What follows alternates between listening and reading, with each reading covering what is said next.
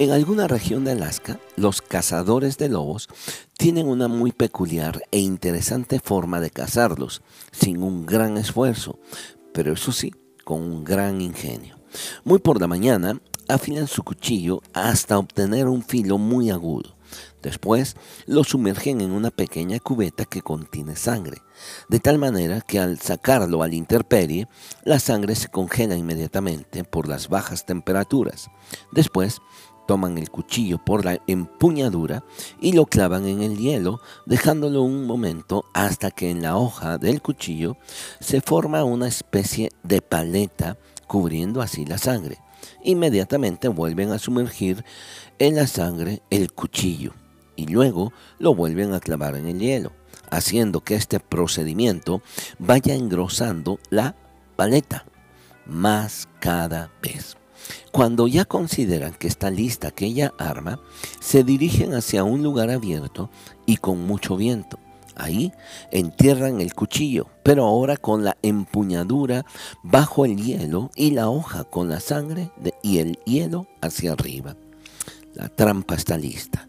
No hay por qué preocuparse, de manera que regresan a casa esperando regresar por la tarde y encontrar al lobo al lado de aquella suculenta paleta de sangre.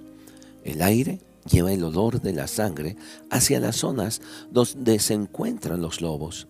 El lobo se acerca a la trampa y con mucha cautela pero con un impulso y deseo de saciar su sed de sangre, el lobo empieza a lamer el hielo con sangre.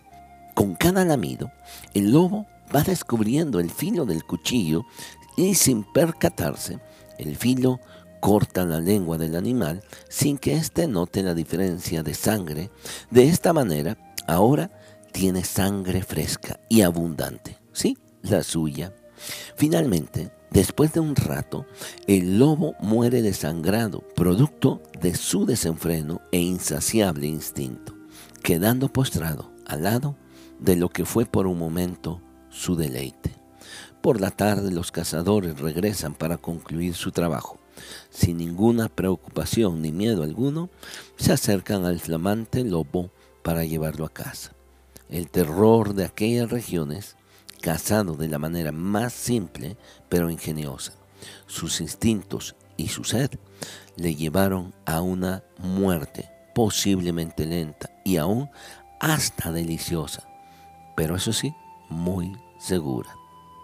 El desenfreno y la ambición desmedida pueden ser aquella trampa que estamos por el momento saboreando, pero poco a poco nos acercamos a un final de muerte. Es tiempo de hacer un alto en la vida y hacernos la pregunta si vale la pena continuar con nuestra manera de vivir y hacer las cosas. Muchas gracias por su atención.